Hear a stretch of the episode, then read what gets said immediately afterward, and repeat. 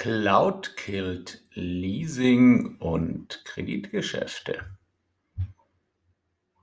Ja, viele haben da vielleicht noch gar nicht drüber nachgedacht. Ich auch nicht, muss ich zugeben. Aber ich bekam kürzlich einen Anruf von einem bekannten Leasingbanker, der sich sozusagen verabschiedet hat in einen anderen Geschäftsbereich im Unternehmen und mir erzählt hat, dass ja, für ihn ist Leasing bei Großprojekten tot. Und wir haben ein bisschen drüber geredet und dann wurde mir klar, logisch. Denn wer Cloud kauft, kauft Miete, kauft ein Abo, der braucht kein Leasing mehr. Der braucht auch keinen Kredit, weil er keine Lizenz mehr kauft. Und da alle großen Anbieter das mittlerweile machen, sind natürlich auch in der Regel die großen Projekte, an denen auch eine Leasingbank oder eine Bank noch Geld verdienen kann, wenn sie Lizenzen finanziert, einfach verschwunden. Ganz schön interessant, finde ich, denn äh, sind sich die Kunden, die in die Cloud gehen, nicht nur der technischen, sondern auch der finanziellen Aspekte bewusst. Denn Cloud ist Abhängigkeit. Abhängigkeit vom Anbieter und natürlich noch viel mehr von den damit verbundenen Kosten, wenn man beim Hersteller gleichzeitig natürlich sein Cloud-Abo hat und damit einer möglichen Willkür von Preisänderungen 100%ig ausgesetzt ist. Viele bedenken gar nicht, dass es bei einer Cloud-Lösung äh, eigentlich nur ein Entweder-Oder gibt.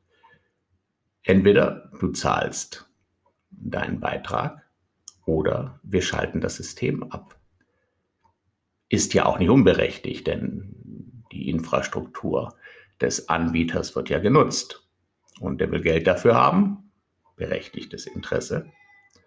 Früher hat man beim Kauf von Lizenzen dann einfach gesagt, ich zahle die Wartung nicht mehr und manche sind da viele Jahre, manche schon fast Jahrzehnte über die Runden gekommen ja, und haben also ewiglich keine Wartung gezahlt. Ob das jetzt sparen, egal was es kostet, war, sei mal dahingestellt. Aber es war eine Möglichkeit, wenn es der Firma nicht so gut ging, Geld zu sparen. Die Möglichkeit besteht jetzt nicht mehr. Deswegen sollte man sich gut überlegen, auch wenn es nicht einfach ist, ob man sich in diese ja, Cloud-Abhängigkeit begeben will. Und ob das tatsächlich zum Schluss die richtige Lösung ist für Banken, für Leasingunternehmen bleibt auf jeden Fall vom großen Kuchen nichts mehr übrig. Und immer mehr kleine machen das natürlich entsprechend auch, weil sie auf die Art und Weise hier sich monatlich ihre regelmäßigen Einnahmen sichern können.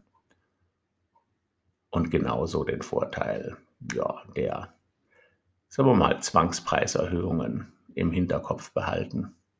Sei es jetzt aus Inflationsgründen oder sonstigen anderen Gründen. Eigentlich ein Fass ohne Boden. Und wer mich jetzt fragt, was ist die Lösung? Ich kann ehrlich gesagt auch keine bieten. Aber ich kann einfach nur mal darauf hinweisen, dass man sich Gedanken machen sollte, dass es so ist und sich später nicht beschweren dass man jetzt genau in diese Falle getappt ist und eigentlich wenig dran machen kann. Das Einzige, was ein Thema sein könnte, ist, ob man in seinem Vertrag verhandeln kann, dass man auch die Anzahl der Benutzer kurzfristig reduzieren kann, weil das ist dann tatsächlich die einzige Möglichkeit, kurzfristig Geld zu sparen. Wie praktikabel das im Unternehmen ist, ist sicherlich eine ganz andere Frage. Aber nur so ist es in Cloud-Verträgen heutzutage möglich, die Kosten zu reduzieren.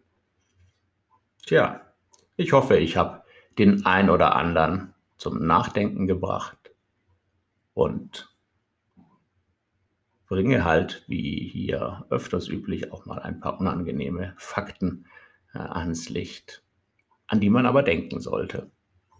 Viel Spaß beim Nachdenken und Entscheidungen treffen. Bis zum nächsten Mal.